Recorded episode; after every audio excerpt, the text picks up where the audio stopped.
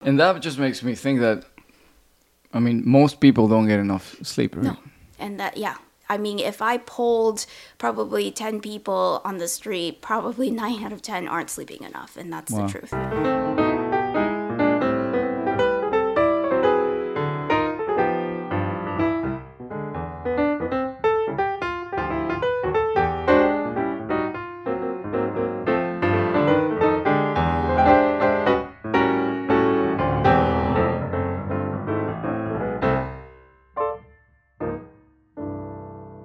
Dr. Janet Chen, thank you so much for being on our, on our podcast. You're Uh, welcome. Thank you for having me. Thank you. Uh, we have our new staff here working, assisting us with They the cameras. Adorable. Seem to know exactly what they're doing, so that's good. Thank you, thank you. Yeah, we have full staff today. Um, thank you for being here. You're a child psychologist, and I heard uh, you speak recently about the importance of sleep. So that's something that uh, I wanted to learn more about, and we have people that want to learn more about it. And we can start with that because you know we all try to go to bed early, and but we don't know much about why is it so important to get a good night's sleep. So maybe we can start with that. Uh, Yeah, absolutely. Yeah, so the recently I gave a talk about sleep for uh, a local school um, Yeah. because you know really, unfortunately, a lot of our kids, anywhere from kids to teenagers to adults, we just don't get enough sleep, like you said, and sleep is so so so important. Um, there are you know both mental health benefits and physical health benefits to getting good rest, and it has been shown over and over again that that is the time where we're restoring our body, especially for kids. You know, I talk a lot about how that's where we're growing um, when we're sleeping and also helping our brain recover and develop. And, you know, from a mental health perspective, since I'm a child psychiatrist, you know, it really is when we can kind of recharge. Um, and if we're not getting enough sleep, there are negative uh, implications throughout the rest of the day. So if we're tired and exhausted, it can affect uh, our ability to focus and pay attention in school and class. Um, it can make us to where, you know, if we're not having enough energy, then we're not motivated to do things. It really has long lasting uh, negative effects if we don't get enough sleep. And on the flip side, if you are sleeping well, then there are a lot of positive benefits to it as well. Okay, and and before we move into the positive and the negative, what's happening when we sleep? I know we largely don't know, right? But there's something that happens in our brain where we store information, where we figure out what we keep and what we don't, and where we're kind of constantly kind of flushing things and you know eh, doing maintenance, right? So, th- what do we know about what happens when we sleep with respect to our brain and, and memory? Yeah, I think it's exactly I like the way you kind of described it, right? It's it's this like recharging is the way that I see it. Is that, you know, it's the time when our brain has the ability to kind of turn off a little bit and not be so stimulated and uh, maybe like you said go through, you know, what's happened during the day and process what it is and you know, that's the time when we really need that rest. Now, of course, it's especially important too because I see a lot of kids and patients who have uh, anxiety and struggle to turn their brains off. And Yeah. that's especially important why we really, really have to pay attention to are we getting good sleep? How do we do that? And making sure that we're focusing on Yeah. that. So let's start with the benefits because that that's the you know the the the, the carrot. Uh, you, you and I have your great pamphlet here that we'll we'll, we'll put a link to this because I, I think it's great. You, you you include you know most of what you need to learn about sleep right here, right? Uh, and so one of the benefits is it's a mood regulator. Um, what, can you tell us a little bit about that? Yeah, absolutely. So, you know, as I mentioned before, it really has implications on the mental health in terms of sleep.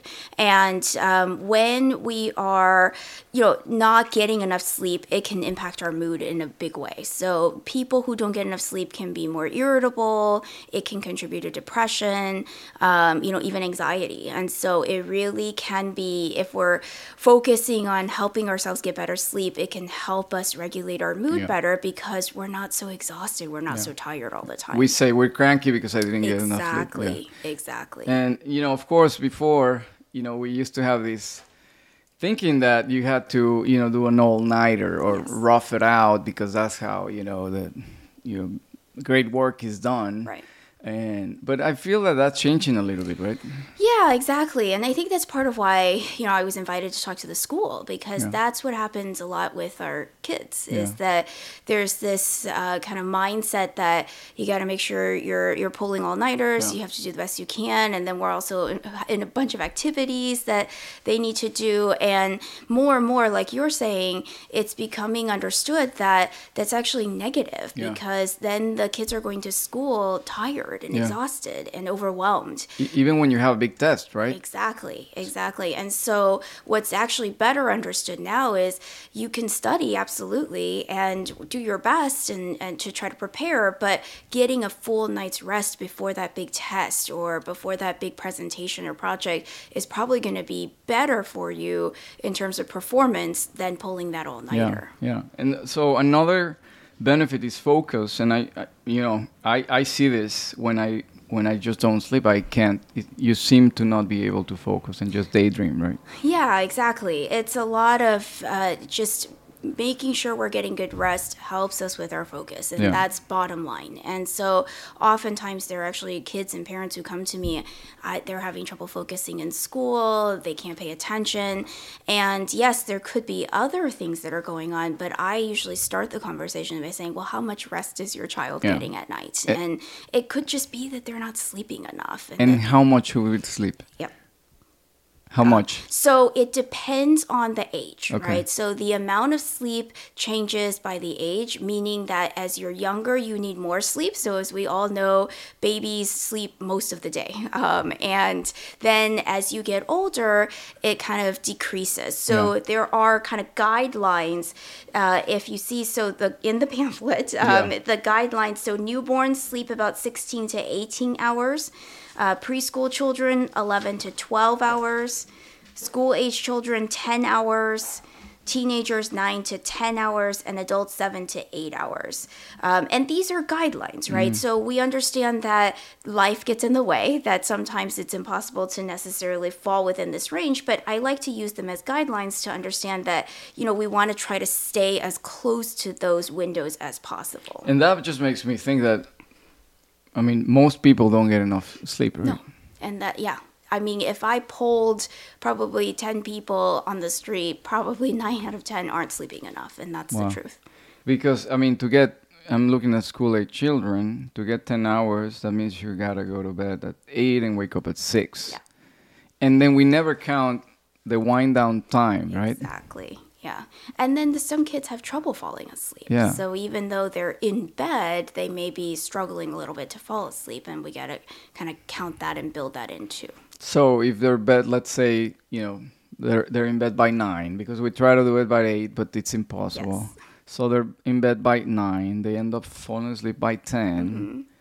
and then they woke up at six. They only slept Eight. si- eight, hours, Yeah, and that's not enough. Exactly. Exactly. Yeah. So that's the struggle and the challenge. And uh, like we were talking about before, it gets harder because sometimes with these activities that the kids are in, Yeah. I mean, they go until 6 or 7 p.m. and then there's homework and, you know, the bedtime routine and the winding down. It's hard. Yeah. It really is hard. we have that. We have classes that end at 7 Mm-hmm. and so it's impossible to be sleeping by eight. Just physically impossible. Exactly. And that's why I think it's important to talk about all of this because what ends up happening most of the time is, and this is normal, is that sleep becomes kind of bottom of the priority Yeah. list. The top of the priority list is we got to get the classes done, we have to get the activities done, we have to make sure they eat dinner, and sleep kind of drops down because that's okay. We can kind of push that a little bit. Yeah. But what I would like to see is that sleep is actually at the top of the priority and we try to balance that a little bit better. But it's tough. Yeah, you have to. I mean, it's a zero sum game. You have so many hours a day, Right. and you give an hour to this, you cannot give it to that. So, Yeah. in the end, you have to choose. And to go to bed at eight, you need to be home at five.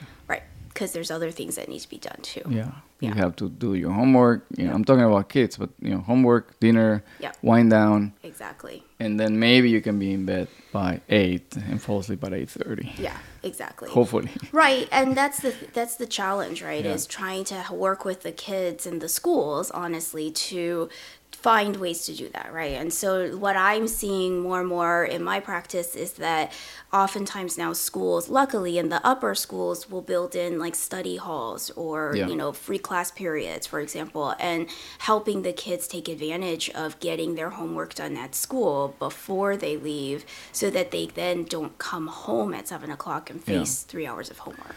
and and I guess some you know something that's hard here is that the and, and we can talk about the negative effects of not getting enough sleep is that you don't see that immediately, right? exactly.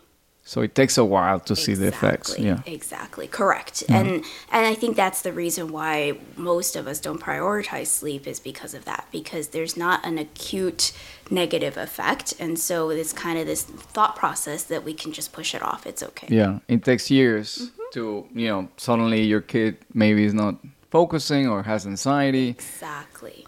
Or what what are the other negative effects? Well, you know, there can even be like physical uh, negative effects of sleep, right? It can affect our physical health too. So, um, adults who don't get enough sleep, you can often ha- see blood pressure regulation issues, um, you know, things along those lines, and there can be physical health effects too. Yeah. And there are just other effects of exhaustion that Yeah. are kind of dangerous. Yeah. I mean, imagine getting in the car to drive and you're exhausted. That's when accidents are happening. You Yeah. Know, um, there's there's it's those kinds of things that you are risking a little bit more Yeah.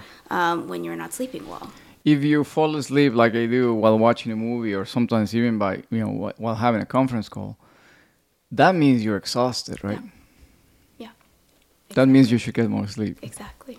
Exactly. Because if you have enough sleep, you can watch a movie and not fall asleep. You should be able to, right? Right. It's true. Well, and then you know something else that happens is when you don't sleep enough, is it, it develops into this like negative cycle, which I talk about a lot with my families because often it is the case where you're not sleeping enough during the nighttime, and during the day you're exhausted, and then you take a nap. And those naps can be very dangerous because then you're not tired anymore to fall asleep at night. So you're chasing this issue where Yeah. I'm too tired because I'm not sleeping enough, but then I nap and then I'm not tired anymore to sleep at night. And so it, it becomes a challenging process. You kind of have to break that cycle. Um, but the parents, I mean, it's the truth. Like these kids are tired, and if they nap, the parents often have a hard time waking them up Yeah. because you want them to get some rest. And of course, that's not the same quality of deep sleep Not. that we need, right? exactly. It's you just Exactly. kind of giving up on. and it interferes with the bedtime sleep. Yeah.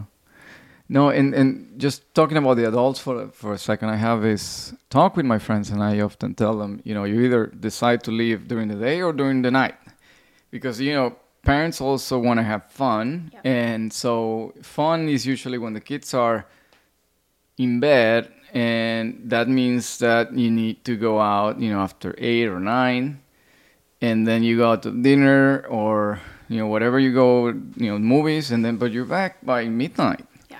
And then, but you're you're you're waking up at the same time because they're. Because the kids wake up at the Yes. same time. Yep. And so one issue that I think adults have is just when to, which you can solve. I mean, you can have fun with the kids during the day. You don't have to go out at night. And but you you need to, like we said before, it's a zero sum game. You you need to decide. You know, when are you gonna, w- when are you gonna have fun? Because you cannot have fun, you know, all the time. Yeah, and that's exactly the point because, uh, you know, I think it's all about balance and Yeah. moderation, right? So, on one hand, absolutely, I 100% agree with you. As a working parent myself, it, it it's true. We have to kind of, the only time to have fun is after the kids are in bed Yeah. and uh, they're asleep, right? And so, and I always wanted to make sure, I mean, you have to do that for yourself too. Yeah. Um, but it's a balance because you can't be doing that every day. Yeah. Right. And so it's finding, well, here are the times where I am going to do that, but then I'm going to balance that with the Yeah. days where I am going to be in bed at a more reasonable time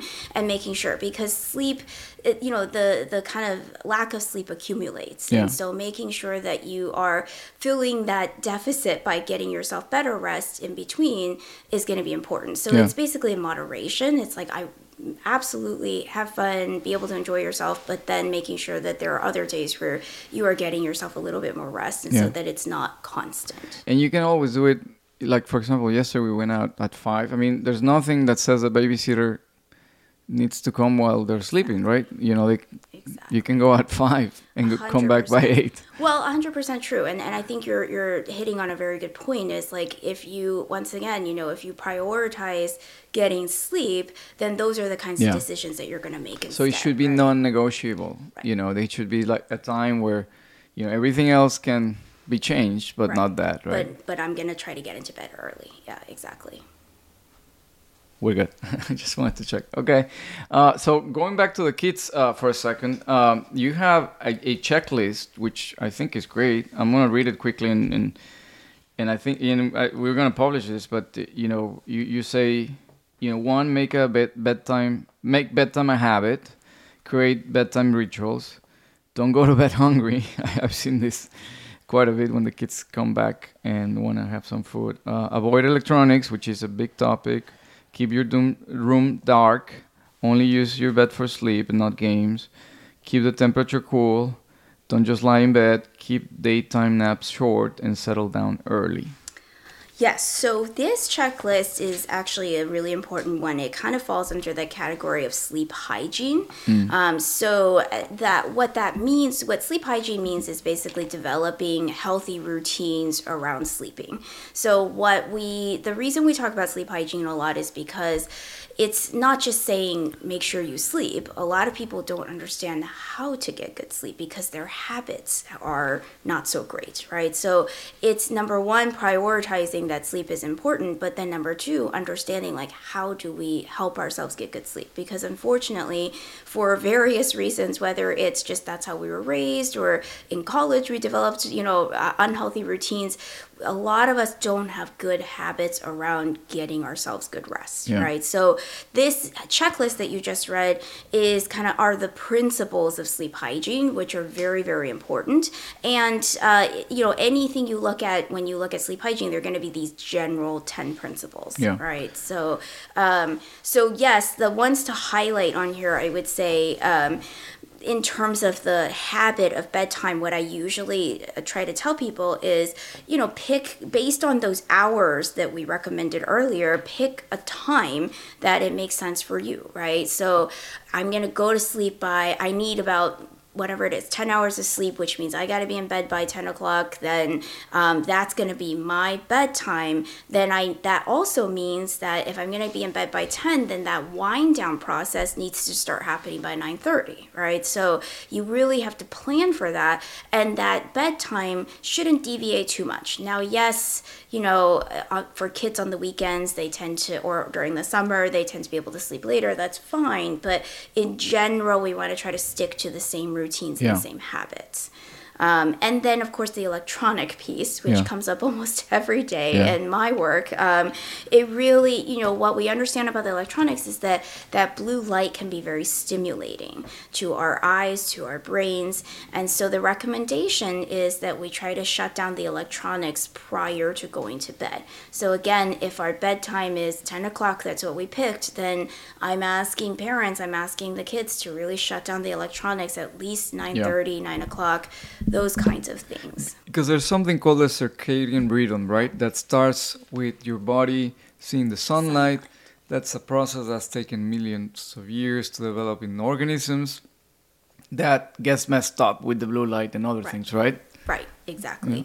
Yes, and unfortunately, the electronics are addicting. You Yeah. know, um, it's hard, even as adults, but especially as kids and teenagers, it's really hard to regulate your use of it Yeah. because they make it challenging. You Yeah. know, there are shows that have 10 seasons in one, uh, you know, one click of a button, right? And they start automatically. And they start automatically, exactly. And the games you could play until you beat the game, you know? And it really, what I'm finding is unfortunately, it's just challenging for the youth to regulate their use because they don't have that part of their brain is not fully developed Yeah. yet like it is in adults, Yeah. right? And so having that, and it, it's hard for them to stop it. Yeah. And we end up in this pattern where it's like, well, I'm tired because I stayed up all night Yeah. watching you know the all episodes of this show that I liked. Yeah, So- and and it's I think it's our greatest challenge. One of our greatest challenges of our time. I talk to a lot of people, and the issue of electronics comes up all the time. Yep. In different you know now we're talking about sleep but we're talking about also you know mental health or absolutely absolutely. Social implications. Yeah. A hundred percent. And i will say unfortunately the pandemic has not helped with Yeah. this because you know as uh, everybody who's lived through the pandemic you Yeah. know i think the use of electronics in general has gone up.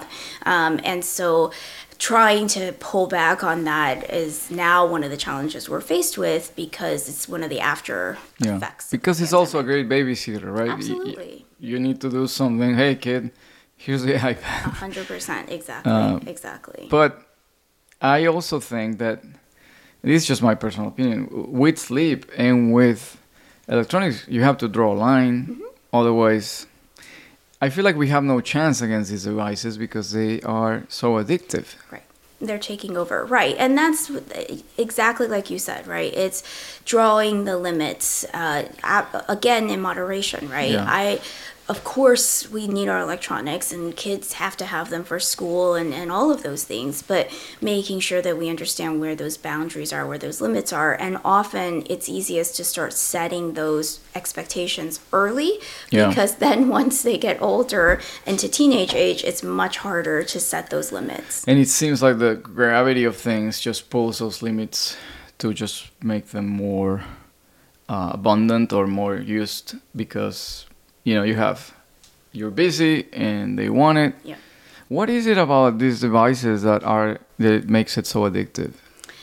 You know, I think it's just that it's there's so much on there Yeah, now. You yeah. know, like anything you want to look at is available, yeah. and that never was the case before. You know, um, and. I, one of the downsides of the electronics is there's so much kind of tied into that. There's social media and communication with friends, uh, you know, and so everything is kind of tied into those devices, Yeah. and it's hard. You know, we used to not have that, No. and it used to be like, let me call a friend or let me go meet up with somebody, and now let me just text and you know let me just get onto social media and so it's really it's hard to pull yourself away from that Yeah. and when you are used to doing that it's also hard to break that habit Yeah. you know i've heard many many times well it, when i counsel the families to you know set those limits the social media that um, the kids will often say, "But you're cutting off my access to everything, and you know I'm not going to be able to do anything anymore." And teaching them that there is more to Yeah. you know everything than just being on your phone. So and, and, and I think it's funny. Sometimes we think we have an ebook reader in the iPad, and we think I'm, you know, I'm going to use it, but you never use it because there's more interesting things happening in the iPad. yeah exactly exactly so so yeah I, I think the electronics i mean we could spend an entire podcast Yeah, just talking just about the electronic electronics, yeah. use right but Yeah. but yes i think where it's relevant for our talk today is that it really really interferes with the ability to get good sleep Yeah, and then you have some uh, tips for falling asleep. That you know, like we said, sometimes you think, okay, they're in bed, they're sleeping, but sometimes they're not. It takes a while to wind down, and you have. I'm gonna read them, um, and and then maybe you can comment because I think these are very useful um, ways to fall asleep. You talk about deep, focused breathing, ambient music, sleep meditation, sleep visualization, progressive muscle relaxation, and thought disassu- Sorry for my pronunciation. uh, Yeah, so basically, you know, like we were talking about before, there Yeah. are some people who maybe they're they understand they need sleep, they want to get the sleep, that's their intention, but they're having a hard time falling asleep. Yeah. And so these are strategies to help uh, when you're having trouble falling asleep. Yeah. So number one being the deep focus breathing, you know, that is so what I like to help people understand is even though we're all breathing all the time, we're not actually focused on that breathing. That's just something we're doing naturally. And so the deep focus breathing is something special where you are just paying attention to how you are breathing. How am I getting those breaths in? How am I getting them out? Um, how you know how long is that taking? What does that feel like? And really, uh, that's an exercise that you can start to practice and do it even during the day when you're awake, so that at night when you're trying to fall asleep, it can be a little bit easier. Okay. Um, deep breathing can be helpful for a lot of other things too, Yeah. right? So even if you're anxious and you want to calm down, if you're uh, feeling like your thoughts are going too fast and you don't know how to slow them down, I mean, Yeah. deep breathing is a very, very good tool for many other And things. you have the too. monkey brain just chattering. Yeah, exactly, exactly. Um, the ambient music, so you know, um, having uh, some things pulled up where you can have a playlist Yeah. or you can have an app or something where you can play some soothing music, um, so that it helps you. What's nice about the music option is that you're not then having to stare at a screen Yeah. and do things. It's just Yeah. something you're listening to instead. Um, that can be very helpful meditation. So there are actually a lot of apps now. There are like sleep apps that are available. Some Yeah. are free, some you can purchase where they walk you through some meditation. And that is just simply, if anyone who does yoga knows, that's really just being mindful. So, Mm-hmm. you know, practicing where you're not, you're trying to not think about the past and what Yeah. happened during the day. You're not thinking about the future and what's coming up tomorrow. You're really just focusing on today, the here and now. How do I fall asleep right now? Okay. Um, but there are a lot of really good apps that can help with that. Um, and then there's something called the progressive muscle relaxation.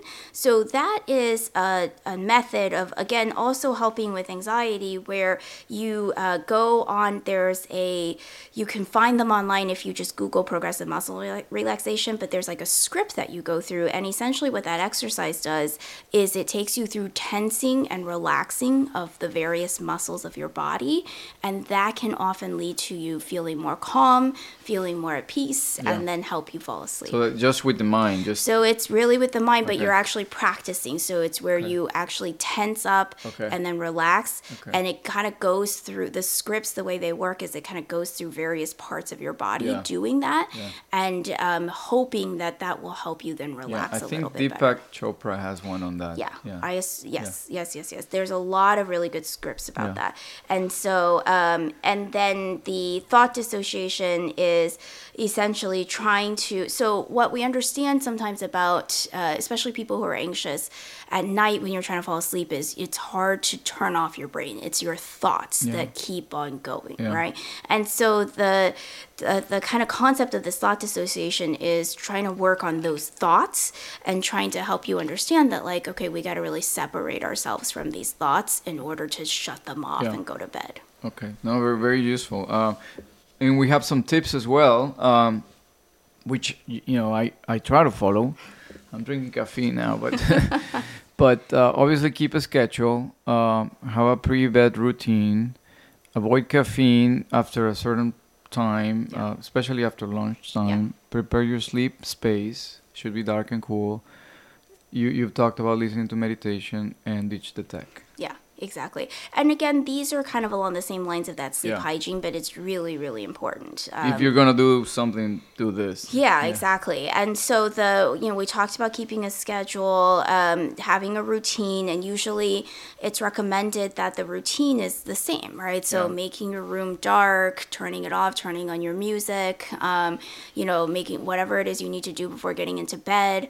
Um, the other thing that we touched on earlier briefly is you know really making sure that your bed is for sleeping, right? Yeah. So often what is the case is I'll see teenagers who sit in their bed all day. This is where I do my homework. This is where I talk to my friends. This is where I do all my fun stuff. And we really try to avoid that. Yeah. Bed is for sleeping.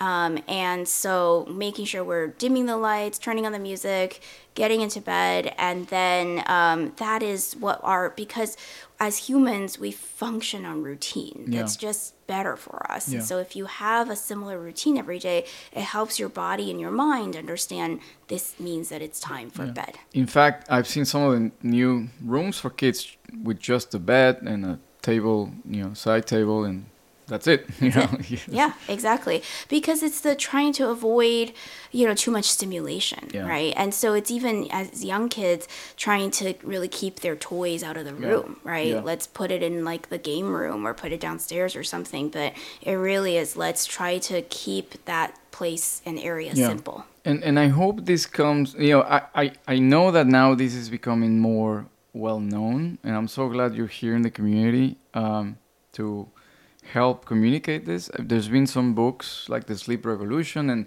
people talking about this because we before we didn't know much, but but I feel that if enough people in the community know this, it's easier. Otherwise, we're kind of fighting, you know, the crowds, and we're fighting, we're going against the, you know, the the the currents because uh, you know if they invite you to a party and it's it's late, or if you know your friends are studying late at night, or the the ballet class is at seven. Um, the more that I think we know this information, Right. it's easier because we all operate as a society. You know, Exactly. it's, it's hard to be by yourself. Absolutely. I think that's a good point. So Yeah. then you don't feel like you're the lone parent who's, you know, trying to advocate Yeah. for that um, and everybody else understands the same concepts. Yeah. It is quite, you know, sometimes, maybe some years ago, this was quite revolutionary. I mean, it wasn't common sense necessarily. Right. You know, for example, parents thought that the weekends, you know, free that time, which I know by my experience, me sleeping late on a Saturday, you know, kind of screws up my Yeah.